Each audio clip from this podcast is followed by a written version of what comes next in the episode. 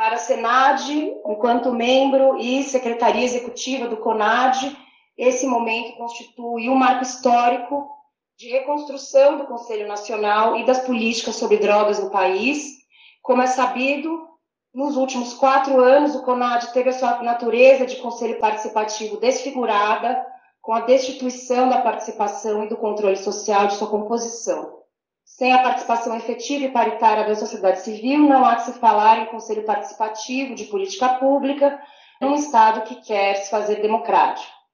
Portanto, mais do que restabelecer a participação social, o decreto número 11.480, de 6 de abril de 2023, assinado pelo presidente Lula, garantiu um CONAD paritário, diverso e participativo, no qual o governo federal, sociedade civil e conselhos participativos debaterão de forma democrática caminhos e estratégias para os desafios da política sobre drogas no Brasil.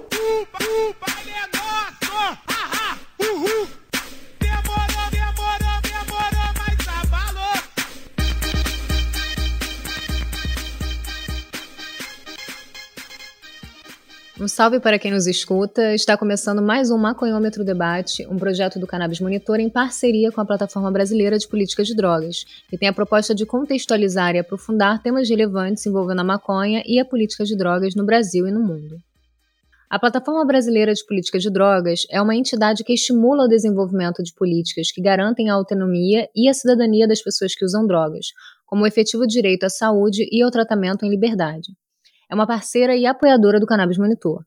Eu sou Monique Prado e nesse episódio nós vamos bater um papo sobre as eleições realizadas para a composição das vagas destinadas à sociedade civil no Conselho Nacional de Política sobre Drogas, o CONAD. O CONAD é um conselho vinculado ao Ministério da Justiça e Segurança Pública, sendo o órgão superior permanente do Sistema Nacional de Política sobre Drogas, o CISNAD. Dentre as suas competências estão discutir e aprovar o Plano Nacional de Políticas sobre Drogas, acompanhar e avaliar a gestão dos recursos do Fundo Nacional Antidrogas, o cumprimento das diretrizes nacionais das políticas públicas sobre drogas e as ações de cooperação internacional sobre drogas firmadas pelo país. Identificar e difundir boas práticas sobre drogas para as três esferas de governo e articular políticas sobre drogas com os conselhos estaduais e municipais, entre outras atribuições. Pela primeira vez na história, o colegiado escolheu as representações sociais por meio de votação em um processo público que reuniu 50 entidades habilitadas a concorrer, com comprovada atuação de abrangência nacional na política sobre drogas.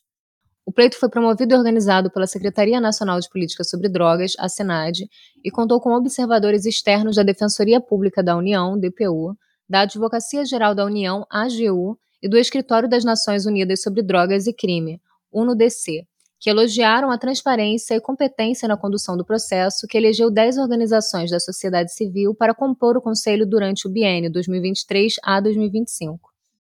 Na disputa pelas vagas, o campo antiproibicionista saiu vitorioso, ocupando nove das dez cadeiras que são divididas em quatro eixos.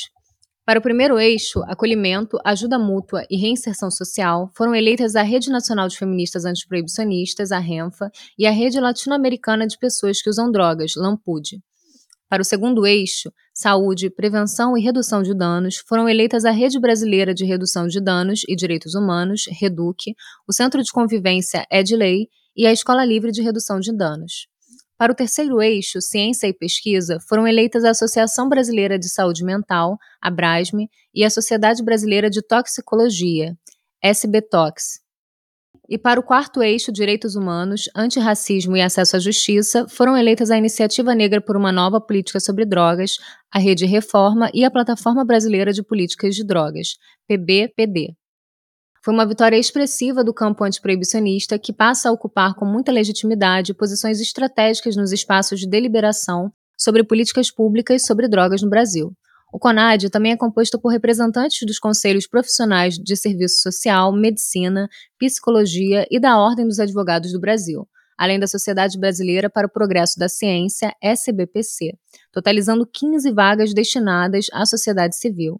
Também são integrantes o ministro da Justiça e Segurança Pública, Flávio Dino, que exerce a presidência do Conselho, e pela secretária Marta Machado, além de representantes dos Ministérios da Defesa, Desenvolvimento e Assistência Social, Família e Combate à Fome, Direitos Humanos e Cidadania, Educação, Igualdade Racial, Mulheres, Povos Indígenas, Relações Exteriores e Saúde. O Conselho conta ainda com representantes da Secretaria Nacional de Segurança Pública, da Agência Nacional de Vigilância Sanitária Anvisa, do Conselho de Controles de Atividades Financeiras COAF e da Polícia Federal PF. Neste episódio, recebemos representantes de cinco das dez entidades eleitas para o CONAD, para entendermos a importância dessa vitória para o campo antiproibicionista brasileiro, como se deu essa articulação e quais as expectativas sobre o trabalho que terão daqui para frente. Participam a Ana Paula Gujó, representante da Abrasme, a Luana Malheiro, representante da Lampude, a Natália Oliveira, representante da Plataforma Brasileira de Política de Drogas, o Emílio Figueiredo, representante da Rede Reforma e o Rafael West, representante da Escola Livre. Sejam todos muito bem-vindos ao Maconhômetro Debate. Muito obrigada por se disponibilizarem. Eu estou muito feliz de receber vocês e podermos contextualizar ao ouvinte do Maconhômetro sobre a importância dessa eleição e quais os avanços que podemos ter daqui para frente. Oi, Monique, eu Gustavo, prazer estar aqui com vocês, agradeço pelo convite. Eu sou Ana Paula Gujó, da Brasme e aqui da Fiocruz. Saudações, é um prazer estar aqui no Maconhômetro, trazendo um debate tão importante. Meu nome é Luana Malheiro, eu estou aqui representando a rede latino-americana e caribenha de pessoas usuárias de drogas. Oi, gente, tudo bem? Meu nome é Natália Oliveira, eu estou aqui representando a Plataforma Brasileira de Política de Drogas do Conselho Nacional de Drogas. Oi, Monique.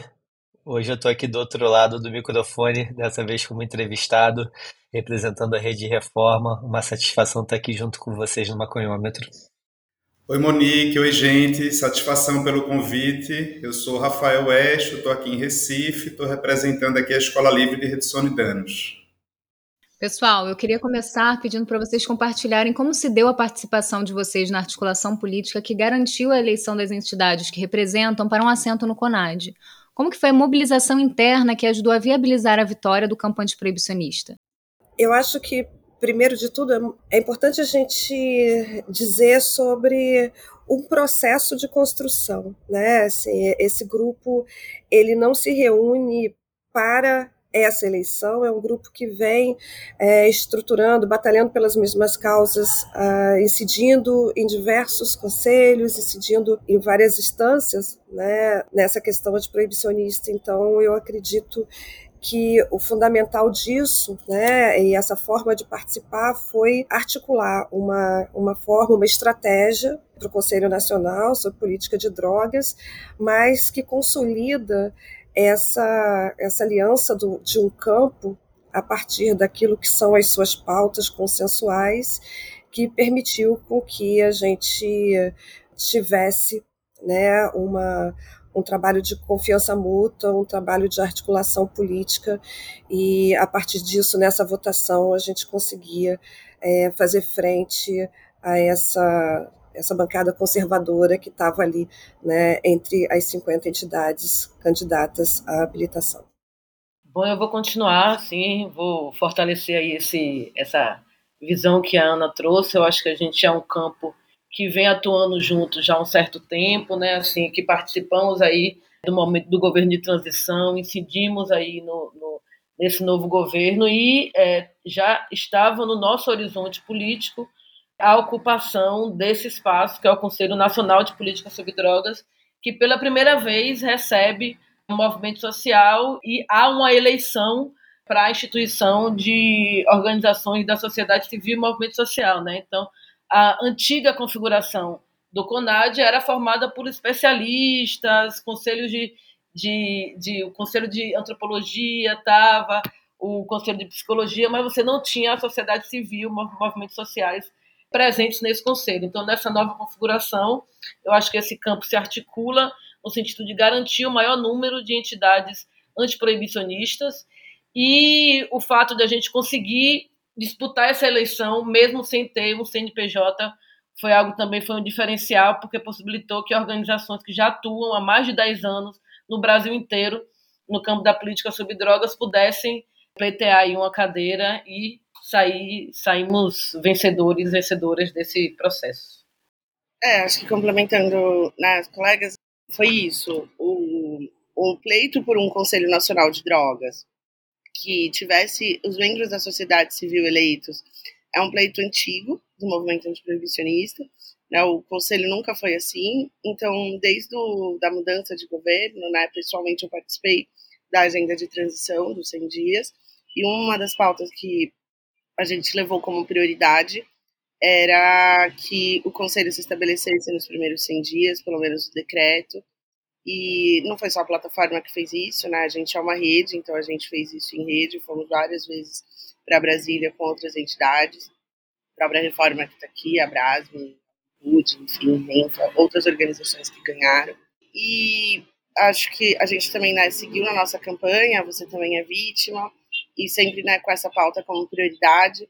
E assim que saiu o decreto, a gente começou a se articular para participação, né? Então, primeiro saiu o decreto sobre o conselho, depois que saiu como aconteceriam a eleição das entidades, né? Acho importante frisar que foi um tempo bem curto, né? As entidades tiveram duas semanas para conseguir se organizar, participar do pleito e acontecer a eleição. É, foi a primeira vez também que isso aconteceu para o campo, então acho que foi um aprendizado né? Quando a gente passa por uma situação que a gente já sabe como foi, é, é como funciona e se dá é mais fácil. E aí, desde então, a gente também, uma, um exercício que a gente fez na plataforma foi também de chamar todas as entidades que gostariam de se inscrever e tivessem com dificuldade de entender o edital. Então, a gente apoiou não só as entidades filiadas à nossa rede, né, mas apoiamos várias outras entidades que nos procuraram, seja com dúvidas de documentação e etc. E acho que o resultado foi esse, assim.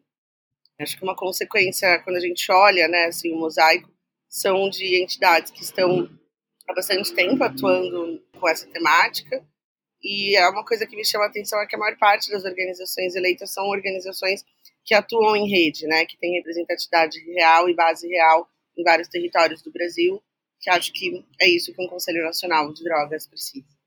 É, Monique, é, eu vejo como fundamental bem isso que a, que a Nath trouxe, que foi é, ter tido essa movimentação do campo antiproibicionista, de termos o máximo de entidades habilitadas para é, participar da eleição. Então, nós chegamos com mais do que o dobro de entidade do que o campo proibicionista, né, do que as comunidades terapêuticas, as federações de comunidades terapêuticas, e isso teve um impacto muito forte na eleição. Na verdade, quando saiu o, né, a lista de entidades habilitadas para participar, a gente tinha ali muito mais que se organizar enquanto campo para poder não dar margem para um, né, uma eventual eleição de, um, de uma instituição proibicionista do que a gente realmente ter que né, saber que em algum momento ia ter uma comunidade terapêutica eleita. A gente tinha, tinha noção de que, com o mínimo de organização nossa, de mínimo de pactuação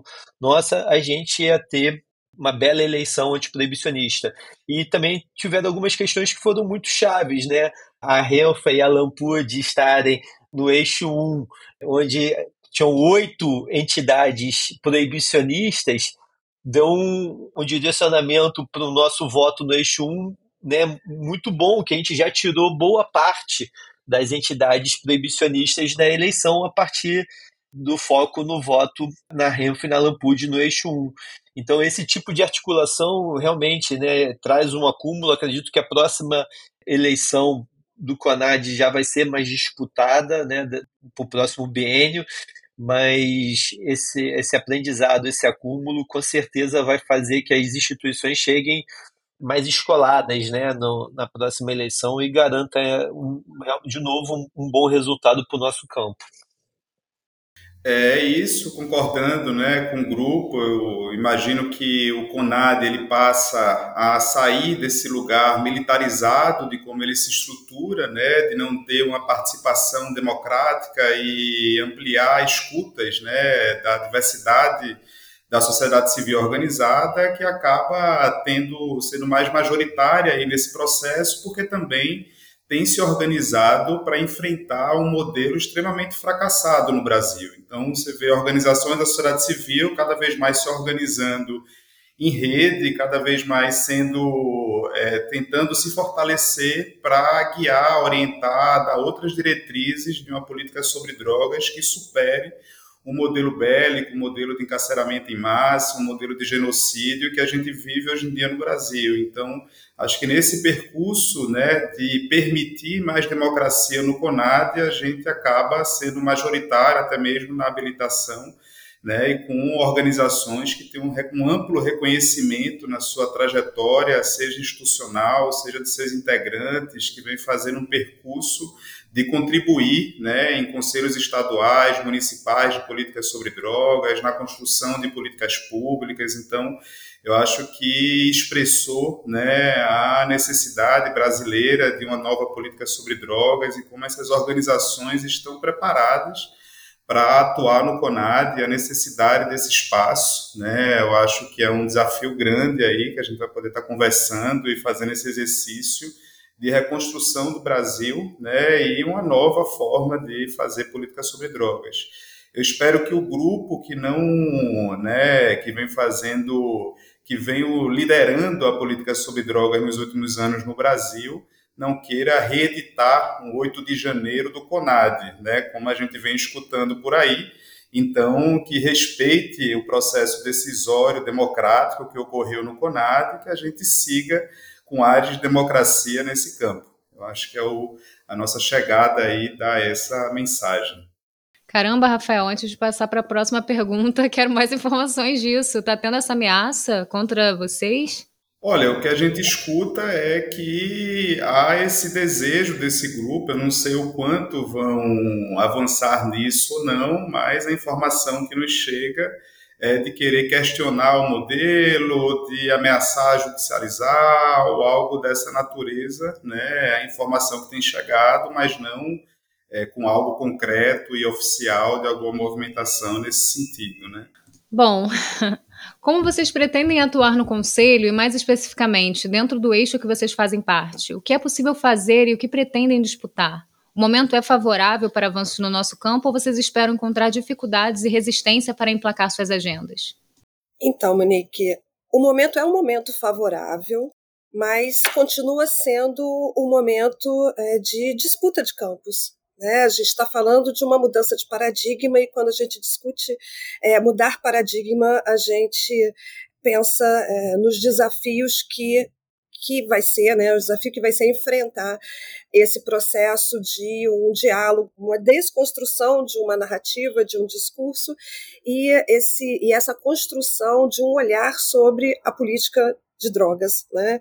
Então a pauta ela tem vários vertentes, né? Tem vários campos, o nosso foi Ciência e Pesquisa pela Associação Brasileira de Saúde Mental, só que é uma agenda, uma agenda ampla em que esse grupo abarca, né? Ou seja, uma política de drogas voltada à pessoa, né, o cuidado à pessoa, uma política que marque essa orientação antiproibicionista, que tenha uma orientação estratégica na redução de danos, que é a preservação da vida a priori, entendendo toda a potencialidade dessas estratégias no sentido do cuidado e também pensando que essa política ela é para além do cuidado em saúde, ela não é a guerra às drogas da segurança pública, que é uma política interseccional, é preciso pensar interministerialmente, intersetorialmente, né? e que isso passa por a princípio, negar essa estratégia falida, como isso é óbvio, né? a gente vendo molhado que são as guerras drogas, e entender de uma forma ampliada que essa guerra às drogas é uma guerra a populações vulnerabilizadas. E esse lugar de uma política de drogas é pensar no cuidado à pessoa e de uma forma mais ampla estratégias que vão desde o cuidado à saúde, mas também de pensar em estruturas de trabalhos territoriais, estruturas de bom, de cuidado que eu já falei, em liberdade, mas ações que digam respeito à proteção social e à inclusão efetiva dessas pessoas né, na sociedade, dessas pessoas que têm problemas, né, que têm uso problemático de drogas, mas pensando que para isso, no nosso campo, por exemplo, a necessidade de ampliação das pesquisas, pesquisas que possam subsidiar as políticas públicas, é importante investimento nessa área, na qualificação de pessoas, né, seja profissionais, seja lideranças do território, e por aí vai, eu vou deixar os colegas também darem a sua posição. É, bom, para nós da Lampude, eu acho que primeiro explicando um pouco, né, por que, que a gente entra nesse eixo. É, a Lampude é a rede latino-americana e caribenha de pessoas que usam drogas, ela nasce na cidade da Bahia dentro de um serviço, né, dentro de um centro de convivência, na ideia que a gente já tinha de que a gente precisava ocupar esses espaços e convidar as pessoas usuárias de drogas que estavam numa situação de maior vulnerabilidade, que estavam aí no, no, no fronte da guerra às drogas, que a gente pudesse debater participação política e o que é isso das pessoas que usam drogas é, participar da democracia, da elaboração da política pública, né? Então a gente entende que o nosso trabalho enquanto Lampude e também enquanto Rinfa é combater a violência política, né, que a proibição tem causado. Então a gente é, entende que todas as pessoas usam drogas, mas que algumas pessoas elas sofrem mais com a questão da proibição, a questão da violência da proibição, que é nossa tarefa também se aproximar dessas pessoas, se aproximar desses contextos e fazer um convite para pensar proibição, política pública e essas questões que atravessam a vida dessas pessoas. Então, essa é uma forma de acolhimento para nós, né? Trazer é, essa diversidade de sujeitos para o entendimento do que é a política pública sobre drogas, de como que ela foi direcionada, né? Então, é, nesse sentido, a nossa agenda principal é a agenda da participação política, que é uma agenda que nós da Lampude temos nos 17 países que a gente atua, na né? ideia de que as pessoas que usam drogas elas devem participar desses espaços, como devem participar também da elaboração de pesquisas, investigações estando ou não dentro da universidade. Né? Então, nesse sentido, a gente tem produzido uma série de pesquisas sobre acesso, serviço, fluxos de violação de direitos humanos em Honduras, Guatemala, El Salvador e também no, no Brasil. Então, a gente entende que o Brasil passa aí por quatro anos onde o governo Bolsonaro foi incisivo na questão da participação política, assim, centralizando a tomada de decisão das políticas sobre drogas em um pequeno grupo. Então, lá em 2019, a primeira coisa que ele faz, a partir do decreto, é destituir o Conselho Nacional de Política sobre Drogas e criar um comitê técnico com representações interministeriais. Então, tira a possibilidade da sociedade civil de participar da política pública e a gente entende que esse é o momento de retomada, o momento que a gente vai aí tentar representar a diversidade de vozes da Lampude, mas a gente tem, é, sobretudo, uma agenda específica da redução de riscos e danos, dos modelos de cuidado, o plano nacional, o Planad, que foi aprovado aí na gestão de Bolsonaro, e o decreto que o Bolsonaro é, traz já em 2019 tira a redução de danos como um dos eixos prioritários da política pública. Né? Então, você tem aí é, a redução da oferta, a redução da demanda, o tratamento, reinserção social, prevenção, e você tem a retirada da redução de danos. A gente entende que esse é um, foi um direcionamento do governo Bolsonaro, assim, foi uma disputa nesse campo do cuidado. O campo do cuidado ele foi capturado pelo campo religioso, e pelo campo militarizado, né? E aí a gente entende que somos nós, pessoas que usamos drogas, a partir dessa articulação política, que podemos oferecer outras ideias, outros planos para pensar cuidado, tratamento, redução de danos, né? Então a gente, nosso, nossa agenda prioritária é pensar tratamento, é pensar prevenção, é pensar reinserção social, é pensar redução de danos, é pensar protocolos de prevenção à overdose também, é colocar temas que nos nossos companheiros da América Latina já estão mais avançados, né? E que a gente aqui no Brasil ainda está, enfim, caminhando no sentido de pensar serviços mais acessíveis, serviços que atendam as mulheridades, serviços que consigam nos atender com os nossos filhos, né? Que não sejam serviços centrados é, e voltados apenas para a população masculina. Então, a gente tem entendido que nosso papel nesse tempo da nossa gestão vai ser incidir sobre esse modelo de cuidado que foi afetado, que violava os direitos humanos, para um modelo de cuidado centrado nos direitos humanos, centrado na participação democrática das pessoas que usam drogas e na reinversão aí do que a gente do que a gente já construiu até aqui sobre cuidado, né? A gente tem aí uma a rede de atenção psicossocial, a gente tem a reforma psiquiátrica que que nos trouxe um, um modelo é, onde a gente pudesse elaborar é, sobre serviços, mas a gente entende que as políticas sobre drogas e esse campo exige que a gente reflita outros modelos. São centros de convivência, centros de convivência dirigido pelo movimento social, são equipes de redução de danos, então a gente está nessa função aí de pensar isso tudo, e mais um pouquinho. Bom, os desafios são, são muitos, né? A gente tem um desafio de atuar contra um paradigma que está estabelecido, que é o da guerra às drogas. Então, é, entender que isso tem um impacto, assim, hoje o nosso orçamento público e a orientação para as políticas, ele está dentro deste paradigma, dentro do modelo da guerra às drogas. Então, acho que a primeira coisa é garantir que as decisões sobre políticas de drogas elas sejam respeitadas e passem dentro do conselho.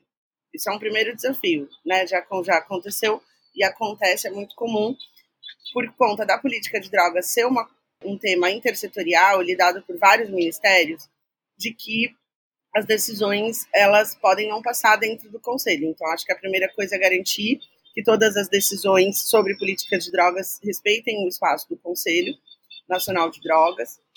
Tem o desafio da gente rever o Plano Nacional de Drogas, né, que foi construído no governo Bolsonaro. Então, como que a gente vai construir um plano nacional de drogas que esteja a serviço do Brasil e das pessoas, né? Que ele não esteja a serviço da guerra e da proibição, que ele gere uma política de vida e não uma política de morte. Acho que esse é o primeiro exercício. E falar disso é inevitável a gente não falar sobre como é o comportamento do orçamento público.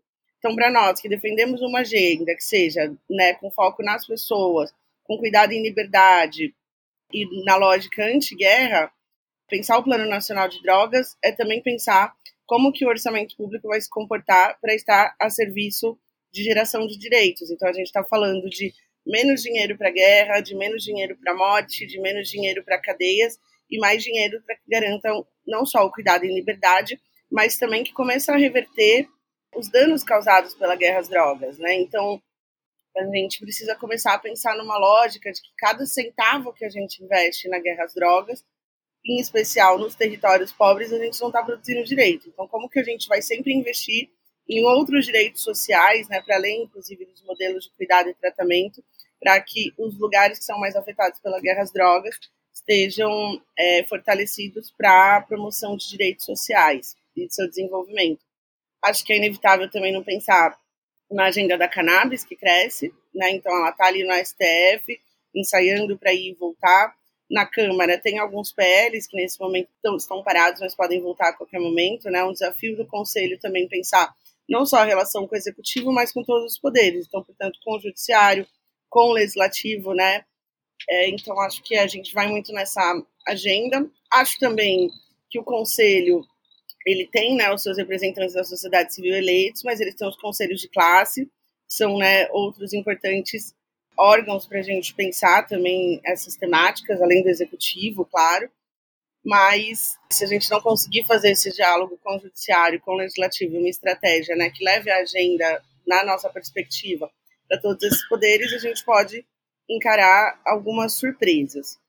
Então, acho que é isso. Acho que também a gente, pelo menos a plataforma, né, entende que quanto mais participação social é importante para que a gente tenha, de fato, na sociedade civil, um espaço cívico capaz de interferir na política, na, nas políticas em geral, né? Então, no, no, caso da política de drogas, não seria diferente. Então, nessa linha, né, do que a Luana fala, ter comissões técnicas, né, grupos de trabalho, mesmo com membros que, com pessoas, é, com entidades que não foram eleitas nesse pleito, mas que têm afinidade temática, é um desafio também.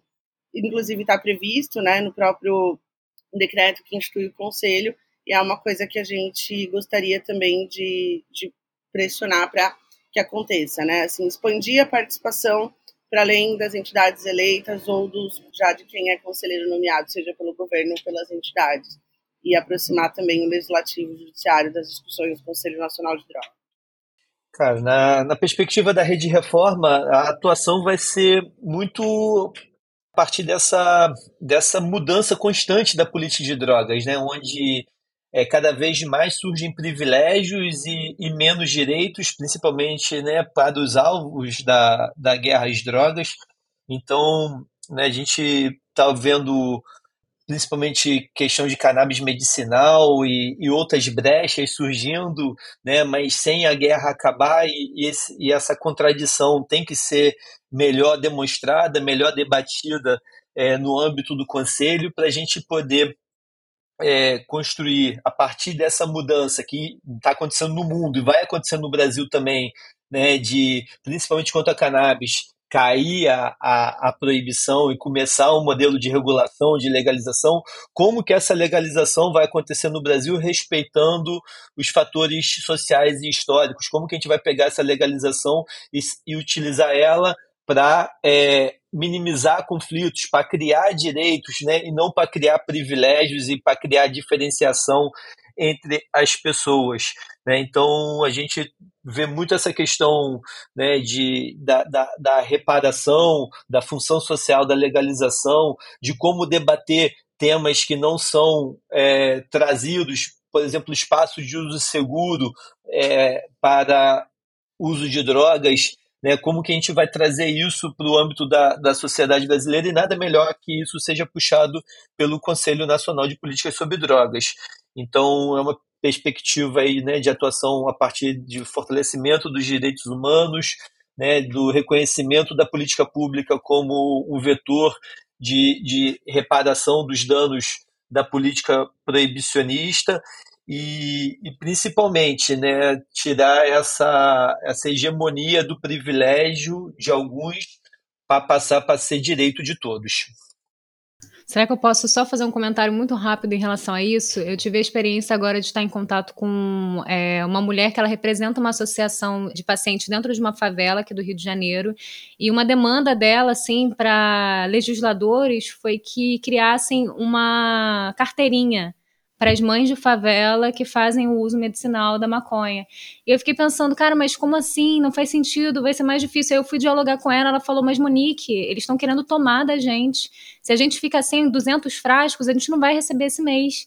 Então, assim, é, é muito complicada essa questão, porque realmente, como vocês todos falaram, né, assim, a gente está falando sobre uma regulamentação, por exemplo, da maconha, um avanço em relação à política de drogas, assim, em, em algum sentido, mas só para determinadas camadas da sociedade. Então, a gente precisa abranger isso. E aí, falar sobre reparação é isso também. Como que está tendo morte dentro da favela por conta da proibição das drogas, mas ainda assim, tem pessoas que estão usando a maconha medicinalmente, dentro das favelas as pessoas são impedidas de fazer esse uso, mesmo quando elas têm o produto. Então, acho que isso é uma coisa que tem que avançar muito, assim. Foi mal até interromper, mas isso me, me provoca, assim, um mal-estar tremendo. Por favor, Rafael. Eu acho que a gente chega, enquanto escola livre, né, estimulado aí pelo tempo, pelo tema que a gente vem já trabalhando, né, no eixo de saúde, prevenção e redução de danos, é, de discussão sobre a política sobre drogas, de como é que ela vem sendo atuada, né? Então a gente vem de um modelo muito privilegiando na, na área de prevenção a atuação da polícia, né, em termos de prevenção e, e, e aulas nas escolas, né, em termos de PROERD, em termos de saúde, uma lógica de conversão religiosa, em que o tratamento que deve ser dado às pessoas que usam drogas é você ter uma determinada religião. Então, essa estrutura né, de pensamento nesse eixo de política de drogas, ela vem também carregada de um conjunto de coisas, de armamentista, né, de comunidade terapêutica armamentista, de violação de direitos, de cura LGBT, né, como se fosse é, uma reforma de caráter e toda essa metodologia que foi adentrando na política sobre drogas, como é que a gente é, traz uma outra forma e reconstrói né, o país, faz uma reconstrução da rede de atenção psicossocial, que a gente viu agora na Conferência Nacional de Saúde, o retorno de investimento na RAPS, então poder reconstruir a RAPS nesse processo é, que foi destruído né, na política de saúde mental brasileira. Então, como a gente trazer isso ao mesmo tempo apontar é, como a gente resgatar a ideia e a possibilidade de implementar outras formas de prevenção né, trazida com outras formas de diretrizes e respeitando os espaços que, que atuam nas escolas, em comunidades, em bairros de maior incidência de desigualdade social, de homicídio, onde opera a guerra às drogas. Então, como trazer prevenção e cuidado nesse contexto bélico? Acho que a gente vem para poder somar esforços e também trazer novos serviços. Como é que a gente, em termos de Brasil, que está tão atrasado de legislação na política sobre drogas na América Latina, na América do Sul, como é que a gente se conecta com serviços de redes solidanos? É, no campo, serviços de saúde, na realidade brasileira, nesses contextos que a gente vive, que sejam úteis, tragam outras formas e amplia a metodologia de cuidado que a gente pode fazer, tanto no SUS quanto no sistema de proteção social, no sistema de garantia de direitos, que a gente tem visto o impacto que outras metodologias vêm chegando nesses serviços, né? mudando toda uma metodologia. Às vezes você deixa um, nome de um equipamento público, diretriz de determinada política pública, mas na prática o que a gente vê é uma construção de um modelo extremamente atrasado, né? trazido dentro de uma visão moralista de como enxergar esse ser humano e saindo de um sistema de garantia de direitos para um sistema é, religioso antigo, né, no interior do Brasil, que vai ali confundindo proteção social com benesse caridade religiosa. E a gente vai entrando num Estado, não mais um Estado laico, mas um Estado religioso que vai operando metodologia nas políticas públicas. Então, acho que esses ataques e essa forma de querer mudar o SUS e a saúde mental e, esse, e, esse, e, e esses temas, né, como drogas, é, trazendo uma narrativa hiper super é, armamentista, extremista da extrema-direita, a gente precisa reocupar, reestruturar a nossa rede e apontar novos caminhos né, para trazer algo minimamente responsável na política sobre drogas no país. Eu acho que é o nosso o nosso momento aí de poder avançar com essas pautas, mesmo sabendo a, o quanto a extrema-direita vem ocupando e vem disputando essa política pública no contexto, no dia a dia. Acho também que o Conselho Nacional de Política sobre Drogas é uma esfera mas muitas vezes a guerra às drogas acontece no Poder Executivo Estadual, que é onde está a Polícia Militar, a Polícia Civil, o sistema prisional, e como é que a gente consegue ir caminhando e trazendo resultados também nesse modelo que acontece no dia a dia nos estados, né? Acho que são os nossos desafios. Maravilha, pessoal. E o que essa nova composição do Conselho representa para o campo antiproibicionista brasileiro? Quais são as diferenças fundamentais em relação ao período anterior, que foi dos grandes retrocessos em todas as áreas? Bom, como a gente né, vem falando aqui ao longo dessa nossa conversa, é, sem dúvida isso é um avanço significativo. É, nós vínhamos num processo, né, desde os 2000, num processo progressivo de discussões, de avanços dentro desse lugar, dessa disputa, dos, né, dessa disputa de campo, de uma cultura, acho que é um pouco é, essa questão que também o Rafael está trazendo, né? Assim, é, a discussão sobre drogas ela passa e mexer com essa, com culturas, né? Com uma certa cultura patriarcal, colonial, né, racista da nossa sociedade. Então, nós vínhamos num processo lá nos 2000, até meados de 2010, até o golpe, aonde foi é, ladeira abaixo, né? gradualmente foi se colocando, foi se implementando uma política autoritária, uma política verticalizada, aonde os conselhos em geral, né, aquilo que são órgãos de controle social, e aí, em particular, o Conselho Nacional é, sobre Política de Drogas, ele foi radicalmente descaracterizado para ficar a serviço de uma determinada forma de compreensão do Estado, de compreensão de atuação, de moral também, né? Assim, porque a gente é, a gente fala de conservadorismo, de religiosidade, de moralismo, mas a gente também entende que isso está a serviço a serviço de privilégios, a serviço de manutenção de lucros, né? Então, quando se descaracterizou essa participação da sociedade civil no CONAD, o que se teve foi a implementação de uma política vertical autoritária que estava claramente buscando garantir grupos, né, garantir privilégios, criando novos privilégios para novos grupos que estão a serviço do capital, do mercantil. Para isso, utilizando a justificativa tanto da religiosidade quanto da ciência em alguns aspectos, né? criando uma narrativa que é uma narrativa falaciosa que vinha tentando obter uma, uma hegemonia né, nesse posicionamento da nossa sociedade, que a gente teve clareza nos últimos anos, né, o quão conservadora é uma parcela da nossa população. Então, essa possibilidade né, de ter, é, de reconstruir o Conselho Nacional de Políticas sobre Drogas como uma entidade, como um órgão de Estado e não de governo, com a participação da sociedade civil, ou seja, a gente está dizendo da construção de um processo democrático e a partir dessa construção democrática se estabelecer uma política sobre drogas que efetivamente responda às demandas e às necessidades que são identificadas pela nossa população, principalmente pela clientela mais vulnerabilizada. Eu acho que as mudanças da última gestão né, do CONAD, eu acho que primeiro é importante que a gente coloque que as políticas sobre drogas elas foram pensadas sempre nesse campo dos especialistas, né? Então a gente não teve tanto, aí eu falo, a política do estado da Bahia foi feita assim, as políticas nacionais então eram sempre assim pequenos grupos que pensavam as políticas sobre drogas, né? Então acho que a gente tem uma, um, um momento importante no nosso país quando a gente tem a entrada maciça dos movimentos sociais é, que não são formalizados, né? Dentro dessa disputa.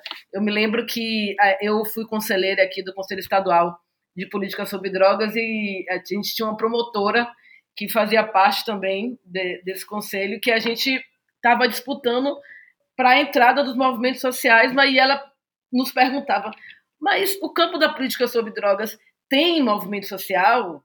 Tem? Como? Assim? Aí eu comecei a citar, né? Marcha da Maconha. E aí ela pergunta, mas Marcha da Maconha é movimento social? Assim, vocês estão mesmo organizadas para estar tá, tá no conselho? Então, eu acho que a gente inaugura esse momento de fortalecimento desse campo, né, do campo é, antiproibicionista, do campo dos movimentos sociais. É, não estamos, é, a gente não tem a totalidade da representação nesse conselho. A gente tem o desafio de se conectar com outras experiências, com outros movimentos sociais, né? E de trazer para esse campo a uma perspectiva também que eu gosto muito de falar, que é a perspectiva regional, né? Então, durante muitos anos, as políticas sobre drogas elas tiveram o, o polo da reflexão estava ali no Sudeste, né? Então, a gente tem organizações nordestinas, organizações de outros eixos, para representar o tamanho do Brasil e o tamanho é, das questões que a gente vive, eu acho que é, é, é muito importante, porque a gente sabe é, que aqui na Bahia, em Pernambuco, a gente vive coisas que a Globo não mostra, né? Então, a gente, é, é, o Rio Grande do Norte, a gente que, é, que compõe também a RINFA, né? A gente tem, acompanhou aí o Rio Grande do Norte, que tem passado por uma investida do Ministério da Justiça super militarizada para o controle de uma situação específica que é gerada pela guerra às drogas, né, que é a guerra de facções. Então, o que a gente espera, o que a gente luta, é para que o Ministério da Justiça possa apresentar outras soluções pa, para esses conflitos que foram gerados pela guerra às drogas. Né? E essas soluções não pode ser a militarização dos, ter, dos territórios, não pode ser é, a entrada, a, a formalização de intervenção militar nos territórios que tem causado mais violação de direito. Então, a gente entende que a gente tem uma tarefa gigantesca nesse conselho como a primeira gestão que representa movimentos sociais e que deve representar, né, assim, a gente tem essa tarefa de articular com outros movimentos sociais e de tentar levar é, essas visões para o CONAD, mas também fortalecer o CONAD para que o CONAD não seja tenha de fato a sua função de formular sobre as políticas sobre drogas. E eu acho que outro ponto que a gente coloca e que a gente debate muito no Conselho de Drogas da Bahia é a questão do fundo.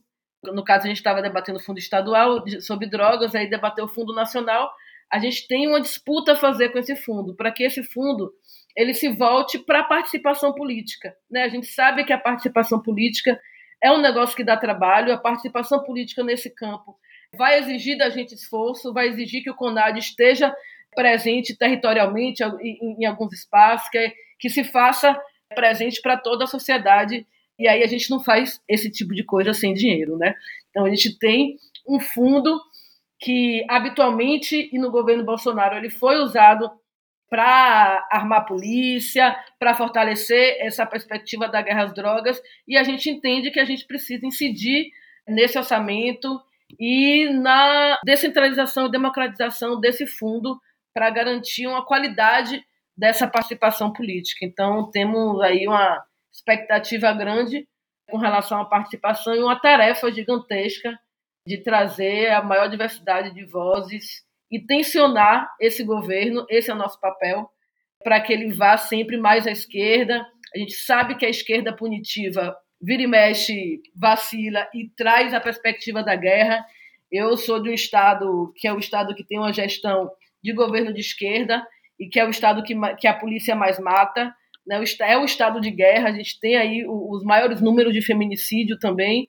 Então, a gente tem a tarefa também nesse campo de dialogar com a esquerda sobre antipunitivismo, né? sobre essas soluções que a esquerda também tem trazido de intervenção militar, de força-tarefa dentro de presídio. Então, isso tudo foram políticas públicas já criadas por esse governo. Então, nossa tarefa no Conselho é trazer aí uma outra perspectiva política tensionar esse governo para uma política sobre drogas pautada na garantia de direitos, não na violação.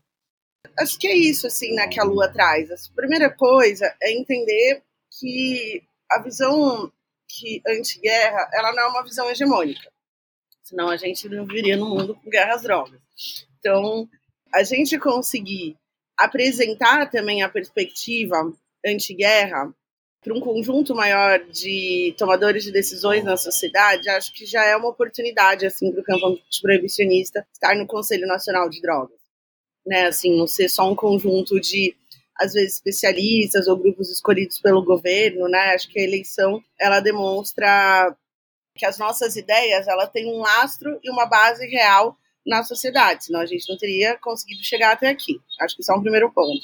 Então, estar tá no Conselho Nacional de Drogas é saber que a gente tem uma perspectiva contra-hegemônica que precisa ganhar mais e corações mesmo, né? Assim, fazer a disputa de ideias, a disputa de concepção de mundo, para que essa política de drogas, que hoje é pensada nessa lógica ainda previsionista, cada vez mais se aproxime de perspectivas que a gente tem defendido aqui ao longo dessa conversa.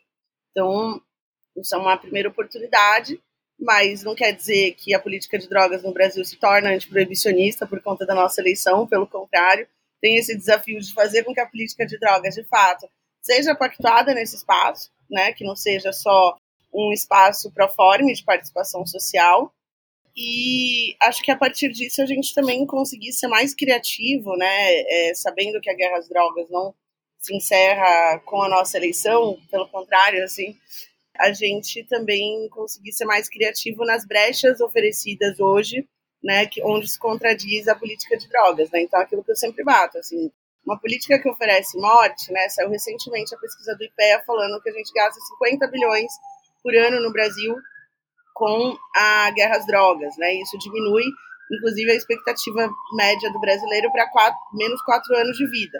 Então, essa política ela está totalmente distoante do que a gente defende como um projeto de país, inclusive que defende esse governo. Então, travar também disputas de concepções, né, assim, expor os nossos conjuntos de ideias a um maior âmbito da sociedade, né, assim, é também uma possibilidade quando a gente também faz as disputas por esses conselhos, né, e essa questão do orçamento, né, não sendo redundante, mas é, todo mundo tem falado, é isso, a gente tem os fundos estaduais de drogas, tem os fundos nacionais, eu acho que a gente deveria começar a criar diretivas mais uniformes para como esse recurso é utilizado. Né? Então, assim, tanto no âmbito nacional, no fundo que arrecada, né, que, que a Senad consegue coordenar do Fundo Nacional Antidrogas, né, que chama de drogas ainda. E a gente também tem os fundos estaduais, né? Então, a gente ter diretrizes mais, acho que pensar isso via conselho, como que a gente cuida disso mais uniformemente, pode ser também um avanço, né? Assim, se a gente tivesse, por exemplo, que esse fundo tivesse em editais públicos, né, para como devem ser utilizados e etc. E que isso oriente também os fundos estaduais seria uma boa. Então, que nem a Luana falou, na Bahia, é recente que o fundo estadual né, vai poder ser discutido, se não me engano, no conselho. Em outros estados ainda não é assim, entendeu? Assim, aqui em São Paulo mesmo, eu fui presidente do fundo é, do, do conselho municipal de drogas e a discussão não era assim, sou do conselho estadual de drogas, não é isso. Então a gente conseguir também padronizar como acontecem os conselhos nacionais, os conselhos estaduais de drogas em outros estados, né, a destinação dos fundos de drogas é uma janela de oportunidade também, acho que para gente que essa, essa composição representa no, no, no, no campo antiproibicionista brasileiro, acho que principalmente é os usuários estarem compondo né, esse conselho. Vários de nós né, que estamos lá agora nos declaramos usuários de drogas e isso é uma baita novidade. Né? Até então eram né, especialistas, autoridades, militares. Não, agora quem está lá é quem já fez corre, quem já tomou tapa na cara, quem já está acostumado a lidar com a proibição no cotidiano, né, com a política de drogas lá na, na, na ponta mesmo, né? E não na perspectiva do Estado, do, da autoridade, é quem está na perspectiva do usuário. E não só do usuário, mas do cultivador, do ativista, né? E isso, né, quando a gente traz para a diversidade do que o nosso campo representa, em termos de gênero, de território, várias manifestações, isso ganha um poder muito grande em termos de representação.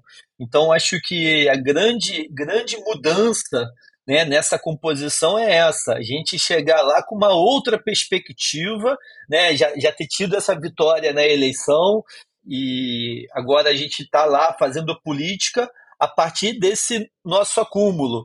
E quando a gente fala ainda da Rede Reforma, que é uma entidade composta né, por advogados, a gente tem um privilégio profissional muito grande. Então a gente também vai colocar esse nosso privilégio à prova. Né? Vamos poder chegar lá e falar de uso de drogas mas sendo uso também advogados, né? Advogados que usam drogas que dentro da própria advocacia é um grande tabu, né? Embora muitos dos advogados usem drogas, isso não é falado, isso não é debatido, isso só é trazido na perspectiva do uso problemático.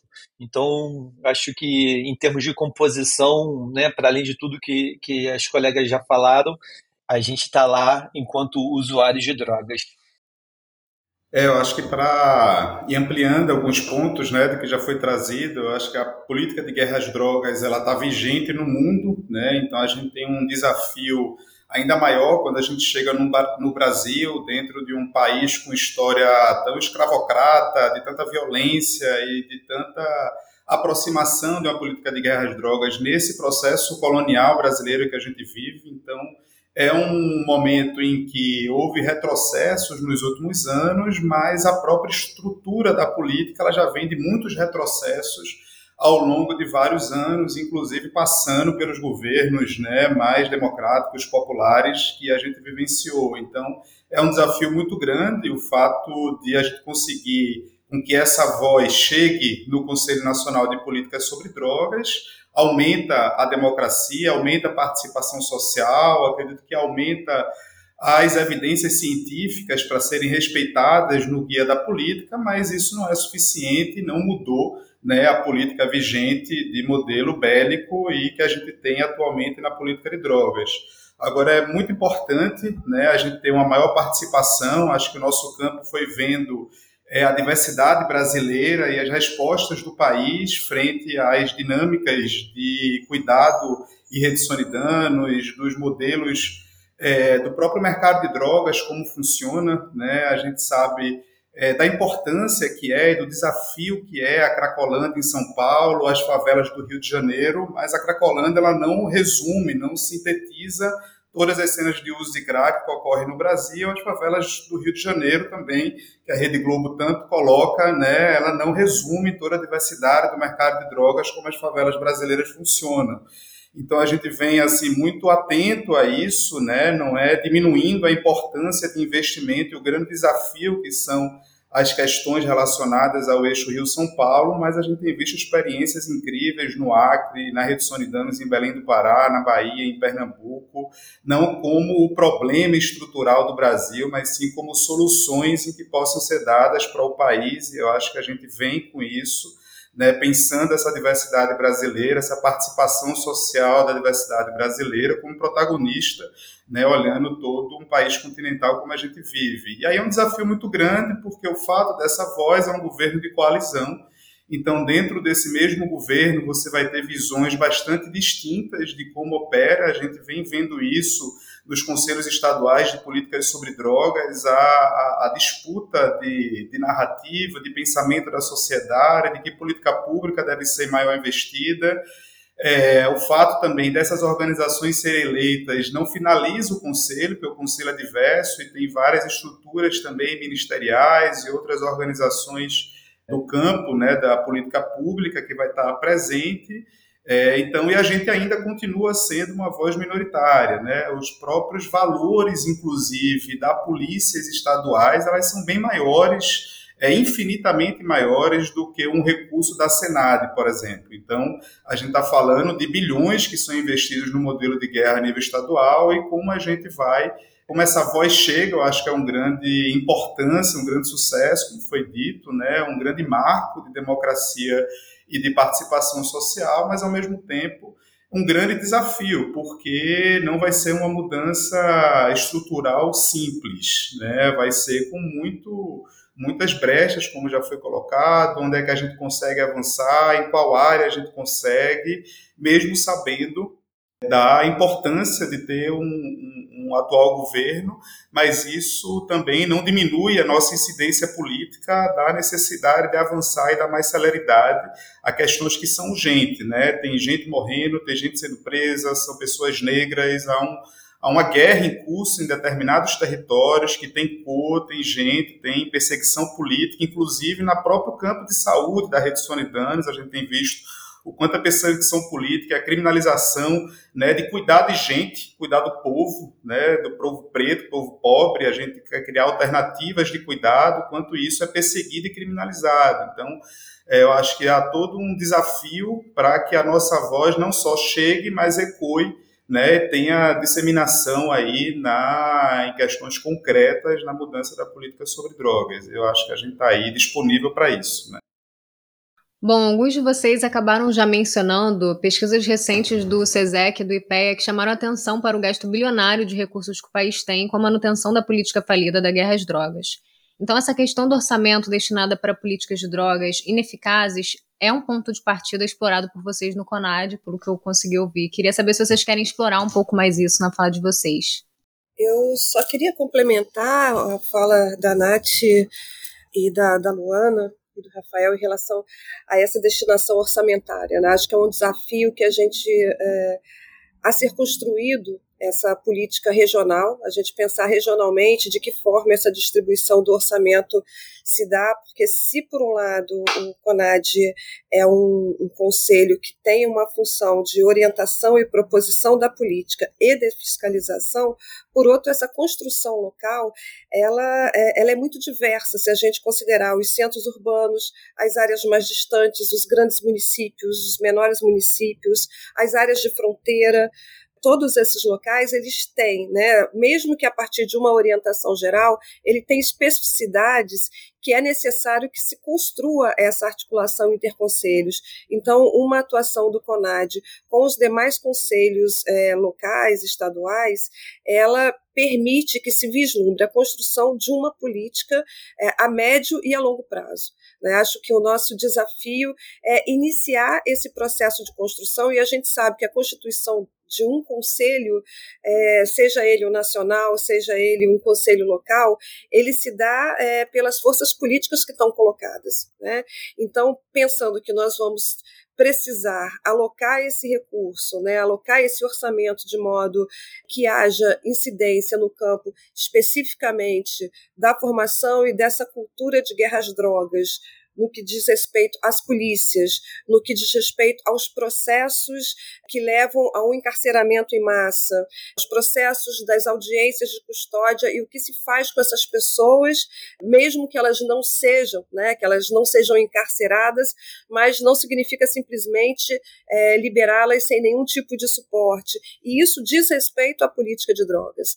Né? A questão é, dos presídios, ela diz respeito à política de drogas, à cultura de violações, que é a cultura da formação da polícia, é, das polícias hoje, onde um policial ele é formado para combater o inimigo e não para proteger as pessoas. Isso tem uma reverberação direta nas comunidades, principalmente as comunidades mais vulneráveis, né? E a gente fala a situação, as pessoas em situação de rua, a gente fala das favelas e etc mas também tem a ver com muito dos conflitos que acontecem nas áreas mais ermas do país, controladas por grandes grupos, é, grandes grupos financeiros né? Seja de que área a gente possa pensar, se a gente pensa o agro, se a gente pensa em indústria, é, há ali nesse lugar também a questão das drogas se coloca quando a gente vai pensar a questão da terra, é, a questão indígena, é, a incidência desses grandes grupos sobre o deslocamento, sobre as violações das condições de vida dessa população,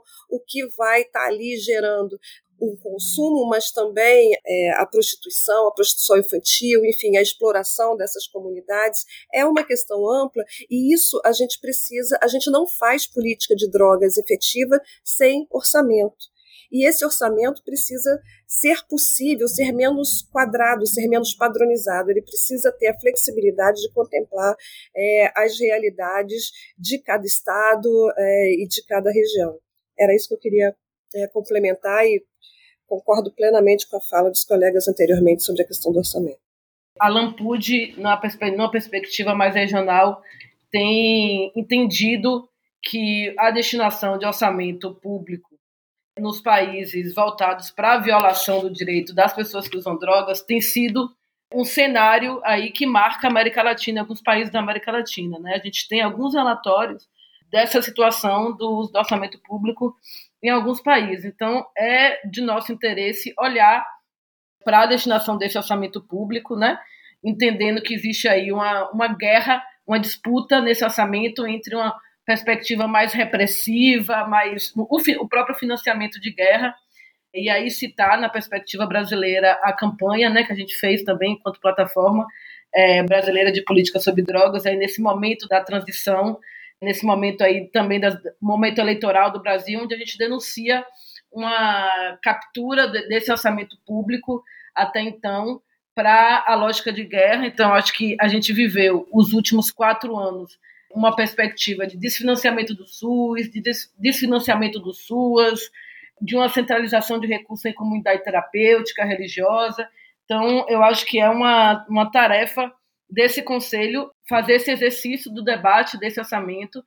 E a gente tem uma tarefa que é muito cara, que é uma tarefa da política sobre drogas. A política sobre drogas ela não diz respeito só às agendas no Ministério da Justiça, né? Então ela diz respeito às agendas no Ministério da Saúde, do Desenvolvimento Social, é, o Ministério da Mulher, Ministério da Igualdade Racial. Então a gente tem essa tarefa também de fazer uma conexão com os outros conselhos para incidir nos outros conselhos sobre a importância da gente focar o orçamento público na garantia de direitos, no acesso à política pública, no acesso à moradia, no acesso à, à segurança alimentar, no acesso à saúde, no acesso à proteção social, acesso à justiça. Então, tudo isso, todas essas perspectivas são perspectiva de uma agenda, da nossa agenda da política sobre drogas, né?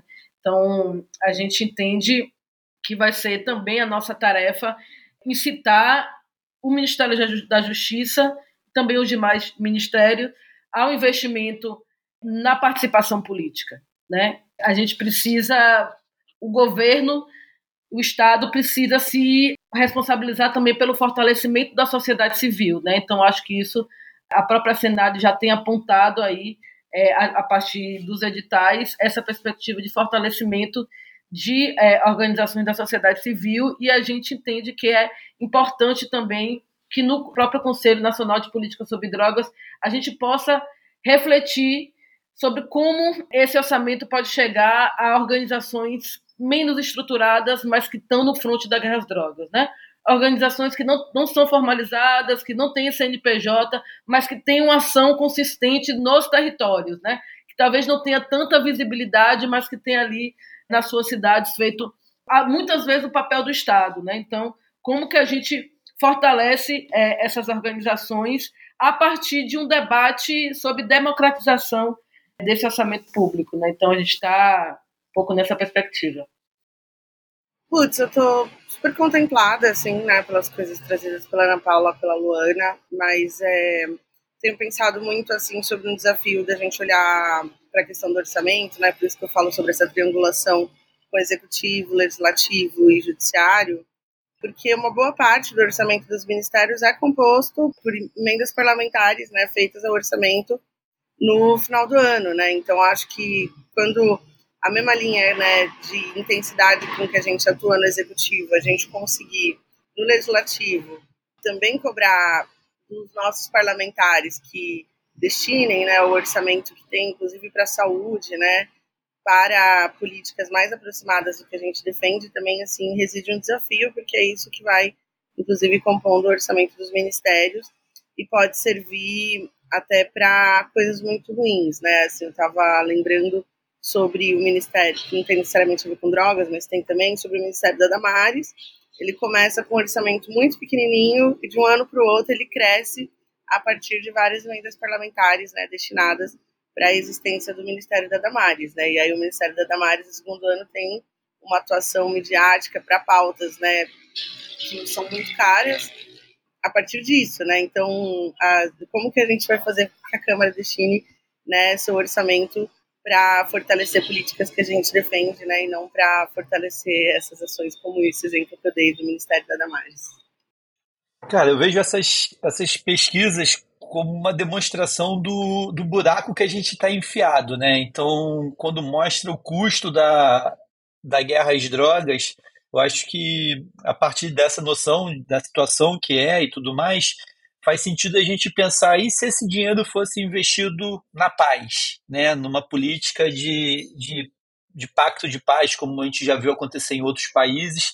É interessante notar que revista Cult desse mês trouxe como capa a utopia de um mundo sem drogas e a emergência de modelos alternativos ao proibicionismo. Né? Aí eu acho que não é a utopia de um mundo sem drogas, né? A distopia de um mundo sem drogas. Só essa correção que eu faria é, nessa capa.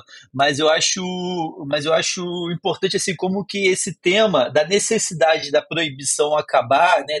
Dessa, desse custo da proibição é, acabar, está sendo cada vez mais falado na, na, sociedade brasileira, que era algo que a gente não via né, alguns anos atrás. Todo mundo achava a proibição e que devia botar mais dinheiro e gastar mais e armar mais e enfrentar mais, prender mais, punir mais como a grande solução. Então, acho que esse tipo de estudo, né, de estudos, né, como foram apresentados, traz essa perspectiva da necessidade de mudança e aí eu acho que cabe ao CONAD apontar esse caminho de mudança aí para o fim da guerra. Bom, para fechar, queria ouvir as expectativas de vocês para esse biênio, em que estarão atuantes no CONAD. O que pretendem entregar ao final do mandato? Qual legado querem deixar?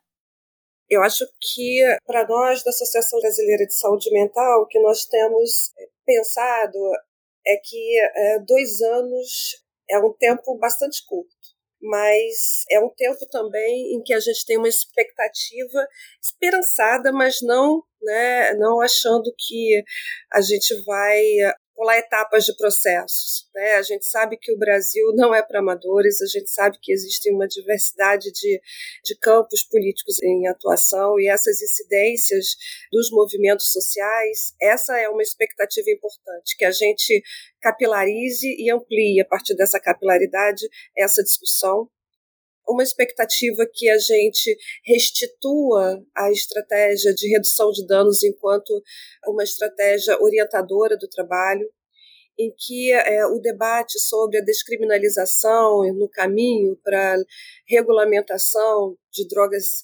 seja um debate é, colocado, pautado na sociedade, porque a gente sabe é, que isso é uma construção não apenas de uma política é, no papel, mas de uma orientação de uma política central, mas é também né, é, poder chegar a partir dela, né, né, em, cada, em cada espaço local, Então, essa é uma expectativa que a gente consiga tirá-la de debaixo do tapete e falar claramente sobre isso, que é, nós possamos incidir no sentido que os nossos governantes, que o governo atual, que o Congresso possa falar disso de uma forma séria, ampliada e não apenas com medo com medo de perder votos ou querendo ganhar votos a partir de uma é, de um discurso mais conservador.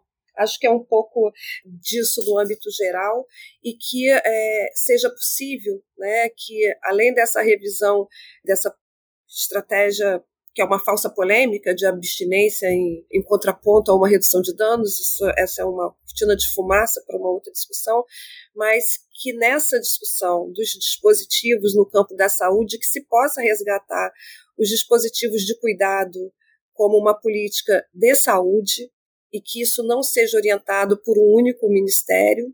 Hoje a gente tem essa mudança do, do nome do Departamento de Comunidades Terapêuticas para de apoio à unidade de acolhimento, mas há uma preocupação e nós precisamos nos debruçar mais, é, mais proximamente, como conselho a gente pode fazer, de que orientação é essa que ele vai dar conta da orientação das atuações sobre pessoas que usam drogas. Eu acho que essa é uma preocupação nossa enquanto Abrasme, né? Como é que esse novo departamento que mudou de nome, mas que continua com uma, uma agenda bastante semelhante e que isso precisa ser né, é, colocado numa pauta interministerial, que a saúde possa cuidar de saúde, né, e que os outros ministérios venham a complementar uma estratégia ampliada de construção de uma política sobre drogas. Eu acho que se a gente conseguir caminhar nesse sentido em dois anos, isso para nós é um grande é uma grande expectativa e consideramos como sendo positivo. É, então a gente tem uma expectativa assim, primeiro Dizer que para nós é muito bom saber que a gente vai se encontrar com nossas companheiras e companheiros de luta, né, para fazer essa reunião dos conselhos. Poderia ser um cenário muito pior, né? A gente poderia estar se reunindo com um monte de comunidade terapêutica em Brasília, imagina. Tirar, me tirar da minha Bahia, me levar para Brasília. Então, assim, primeiro, fico muito feliz mesmo, assim, de encontrar companheiros aguerridos na luta e companheiras nesse espaço e poder conseguir fazer um fortalecimento desse espaço, né?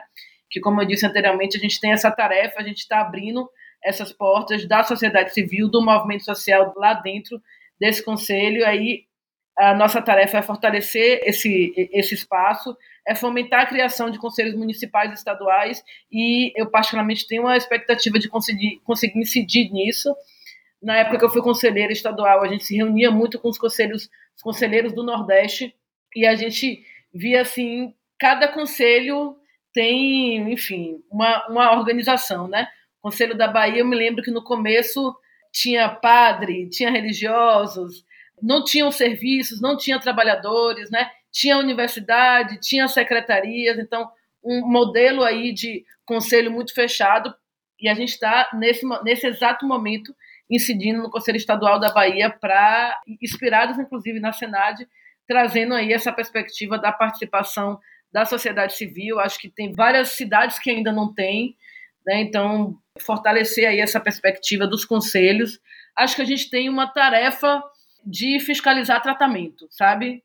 Fiscalizar tratamento, de pensar sobre isso dentro desse conselho no governo Bolsonaro, a gente teve um fortalecimento dos grupos de ajuda mútua, das comunidades terapêuticas, das clínicas privadas, que produziram cuidado violando o direito sem qualquer fiscalização, sem qualquer monitoramento dessas ações. Né? Então, acho que a gente precisa pensar muito bem sobre tratamento e conseguir é, fazer essa, essa fiscalização. A gente já tem diversos dados é, sobre violação de direito nas comunidades terapêuticas em comunidades terapêuticas.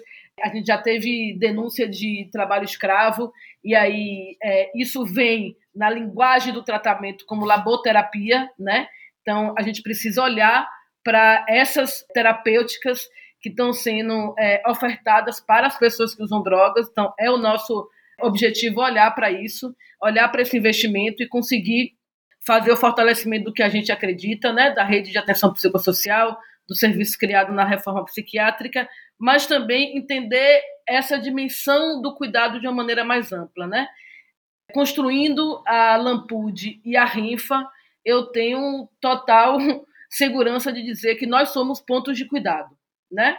Nós acolhemos mulheres sobreviventes da guerra às drogas que foram atravessadas dentro da perspectiva da Rinfa, que foram atravessadas por vários processos na guerra às drogas e a gente tem produzido acolhimento, né? Da mesma forma que a gente tem feito na rede latino-americana de pessoas que usam drogas, esse papel de estar nos CAPs, de estar nos serviços, conversando sobre participação política, conversando sobre cidadania, direitos, que muitos das pessoas que usam drogas, que estão ali na, naquele enquadre, só têm acesso à violação do direito, ao Estado que o violenta, e aí a gente entende que é uma tarefa também fomentar e fortalecer organizações que têm cumprido esse papel de estar na linha de frente do cuidado, né? E muitas vezes cumprindo tarefas e funções do Estado, mas a gente entende que, na perspectiva é, das políticas sobre drogas, a gente precisa inventar vários outros serviços que ainda não estão previstos. Como que a gente lida com as infâncias na perspectiva de cuidado, de tratamento das infâncias que têm familiares com uso problemático, com uso compulsivo de, de substâncias psicoativas. O que é que a gente tem formulado no Brasil sobre isso, né? É para além da perspectiva do uso na infância, mas como que a gente tem cuidado dessas infâncias, como que a gente tem cuidado das maternidades, como que a gente tem cuidado das pessoas trans, como que a gente tem cuidado dos homens trans. Então, a nossa perspectiva é trazer esse debate para o conjunto das reflexões do Conselho, o Alampude, no Brasil e na América Latina inteira, ela tem pessoas trans, homens trans, e a gente também tem é, refletido a perspectiva do cuidado dentro dessas identidades, entendendo que alguns cuidados, como por exemplo o cuidado de uma comunidade terapêutica, vai violentar alguns direitos à identidade, né? a identidade religiosa, a identidade sexual. Então, a gente tem uma expectativa aí nesse, nesse biênio de conseguir incidir nessa, nessas agendas. Nossa, fico até feliz de ver assim, a Luana e a Ana Paula super animadas, porque fato, é muito difícil, né, assim, fazer esse exercício futurologia, assim, né, tem ter muito, tem uma apreensão, assim, de fazer, porque o Brasil, ele é muito doido mesmo, né, assim, ele não é para amadores, que nem a Ana trouxe e as pautas mudam muito rápido, né? Assim, e a gente sabe que ano que vem é um ano eleitoral. Eu acho que esse debate de política de drogas volta para pauta em várias capitais. Assim, esse tema costuma ser pauta. Então, acho que isso também influencia nesse cenário. Assim, então, acho que pensando assim sobre legados e coisas, é, a gente tem um desafio que assim, acho que o Emílio colocou bem, que é uma galera, assim, assumidamente usuários de drogas, se colocam também como usuários e outras coisas, né, que querem influenciar no debate, que apresentam uma diversidade de experiências, sejam profissionais, de pesquisa é, e militância, né, então acho que é legal, assim, né, esse, esse primeiro encontro. Acho que demonstrar que esse campo está preparado e organizado para construir política pública, né? Então, esse negócio da forte participação social é uma responsabilidade, acho que, de todas as entidades que foram eleitas, né? De como puxar mais gente, de fato, deixar né, essa, essa primeira experiência de gestão como o conselho um espaço realmente participativo, né? Que não seja um espaço só protocolar da participação social, que consiga abrigar uma diversidade de opiniões e temas, né? Assim, acho que isso é uma coisa que deve ser nosso ponto. Acho que a revisão né, da, da política nacional de drogas, de fato, fazer, conseguir fazer esse alinhamento para os olhares sobre as pautas entre os três poderes, né, um desafio também que acho que essa gestão tem, né, criar um espaço comum de olhar para a pauta no Brasil, né, deixar que ela seja totalmente fragmentada, assim, né, que ela para ser tratada de maneira fragmentada ela serve justamente ao proibicionismo, né? Então, acho que essa gestão também tem esse desafio. Como que a gente triangula entre os três poderes um espaço comum de olhar para a política de drogas para que ela esteja a serviço do desenvolvimento do Brasil Acho que é um pouco isso, assim. Eu sou bem cabreira de falar sobre futuro, assim, sempre fico mais, prefiro ficar mais equada nessas avaliações. Pô, vamos ver, né, Monique, seu, esse baixo profeta de novo. Monique tem um, um, material meu lá de 2015 que ela filmou, né? Lembra aquele documentário? Um monte de coisa aconteceu ali do que eu falei. Vamos, vamos ver esse baixo profeta aqui. Não, mas a responsabilidade é enorme, né? A nossa responsabilidade enquanto essa primeira composição democrática do CONAD é, gigante. do Ribeiro apontou outro dia, né, no, na, no próprio processo da eleição, de como que nós que vamos trazer, né, por exemplo, o regimento do CONAD, né, vamos construir isso, as regras internas, então a gente tem essa, essa responsabilidade inicial de, de já colocar um sarrafo alto contra os proibicionistas e em termos assim, né, de um exercício visionário de futurologia, eu gostaria muito que a gente chegasse daqui a dois anos, por mais que daqui a dois anos seja depois de amanhã, num processo realmente de direcionamento para um pacto de paz. Né? Eu acho que esse seria o grande objetivo, né? uma, uma grande política pública né? da gente conseguir é, levantar uma bandeira branca aí nas diversas forças envolvidas na política de drogas, seja na, nas autoridades públicas, ou seja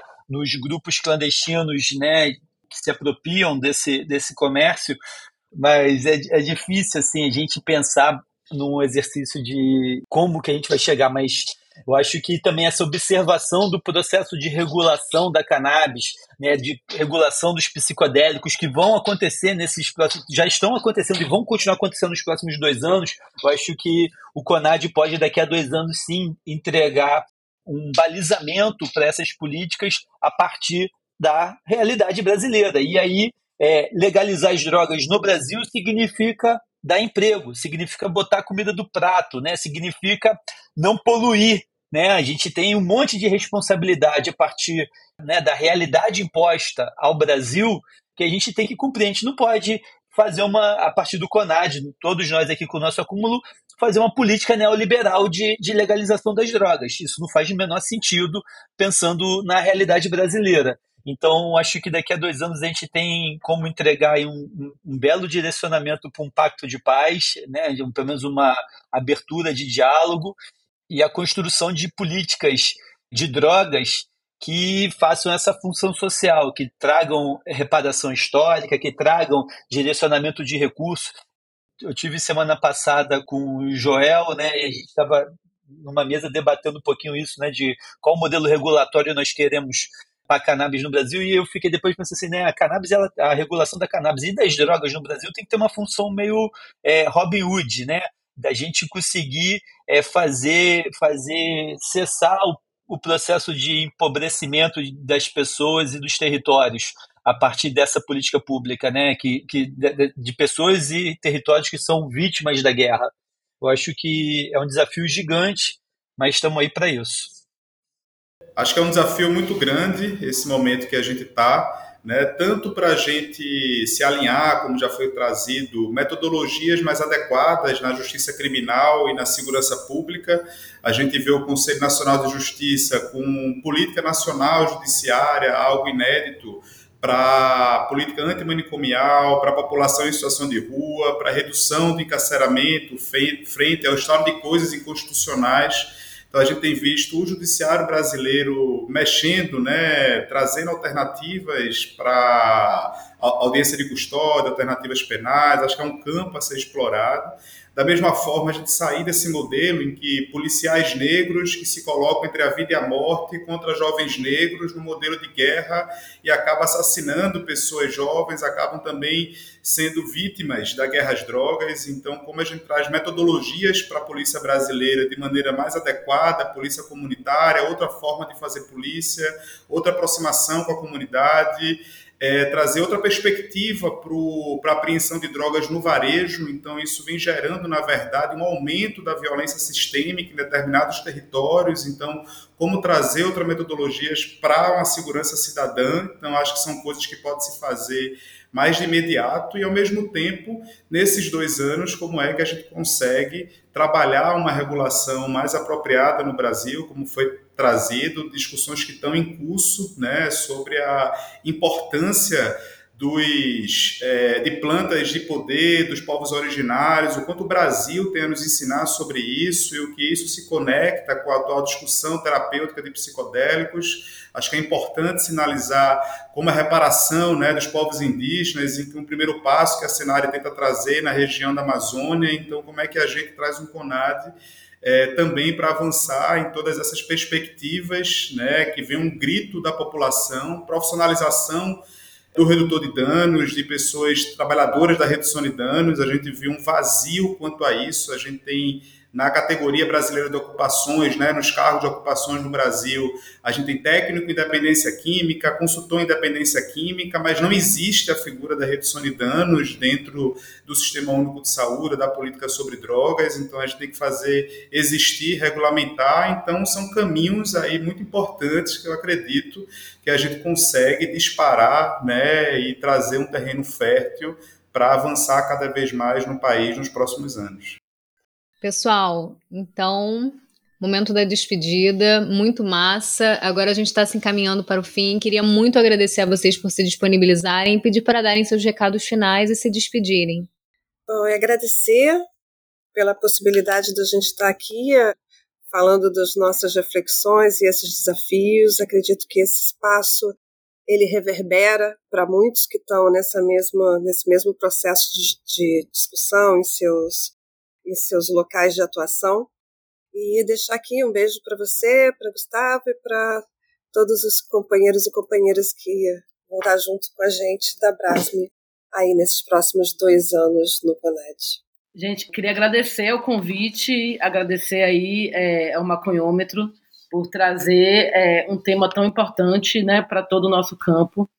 Acho que vocês têm um papel muito importante né, da, de trazer essa comunicação para geral. É, dizer que a gente está, Lampude está disponível, sigam a gente nas redes sociais também. A gente está nesse processo de conexão com outras organizações, outras iniciativas de pessoas que usam drogas no Brasil inteiro. É, a gente entende que há uma diversidade aí de, de movimentos sociais e que a nossa tarefa é, é, além de se representar, representar a nossa diversidade também, tentar representar esse campo.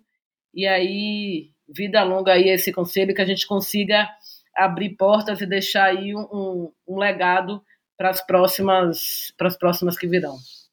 Ah, isso aí, acho que obrigada e deixar um salve para todo mundo que nos ouvir, sinal que tem gente interessada na pauta. É, do Cannabis, né, sempre fazendo os podcasts.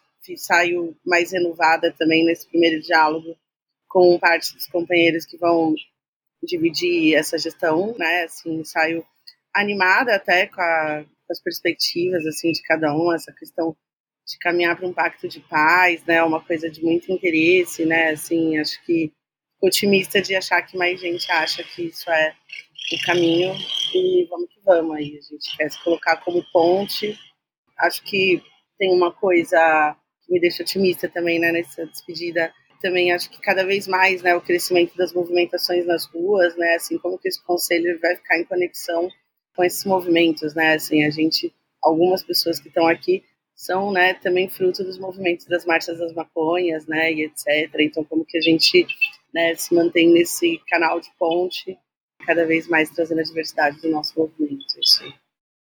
Agradecer, Monique, Gustavo, todo o time do Maconhômetro, do Cannabis Monitor. Satisfação estar aqui dessa vez do outro lado da mesa. Assim, eu acho que a gente realmente tem muito trabalho pela frente né? É, ao mesmo tempo, olhando aqui, poxa, vendo minhas companheiras, que vamos estar juntos aí no Conad, né? O Rafael, né? Também, companheiro. Parece um sonho, né? Tem, tem repetido bastante isso após a, até ter acontecido essa eleição do Conad. Parece que a gente está vivendo um sonho de, de ter o nosso campo bem representado no Conselho mas não é sonho, não, é vida, e viver é melhor do que sonhar, como diz o, o Belchior na, na voz da Elis. E vamos viver então, vamos fazer esse CONAD acontecer, derrubar a proibição e fazer uma legalização à brasileira daí com muita potência, com muitos resultados positivos para todo mundo.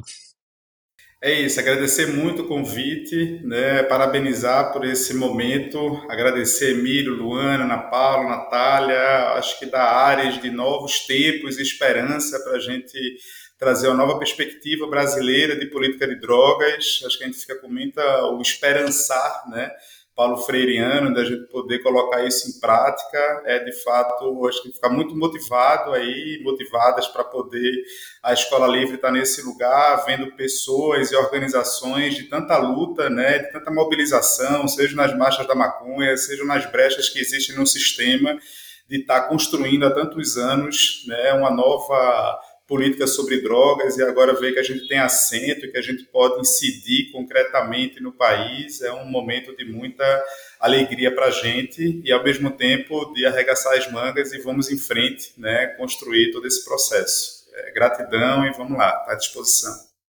Bom, é isso, pessoal. Chegamos ao fim do nosso bate-papo com Ana Paula Gujor, da Abrasme, Luana Malheiro, da Lampude, Natália Oliveira, da Plataforma Brasileira de Políticas de Drogas, Emílio Figueiredo, da Reforma e Rafael West, da Escola Livre, em que debatemos sobre a nova composição do CONAD e o que podemos esperar daqui para frente em relação ao Conselho. Muito obrigada a você que nos escutou até aqui. Se você curtiu esse episódio, espalha para geral, compartilha com quem você acha que vai se interessar em aprofundar esse debate político sobre maconha e política sobre drogas no Brasil, apoia o Cannabis Monitor e o Maconhômetro, curte, compartilha e, se puder, contribua com a nossa campanha de financiamento coletivo no Apoia-se.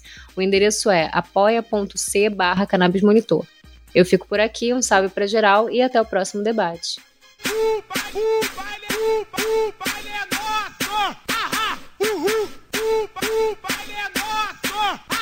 Uhul!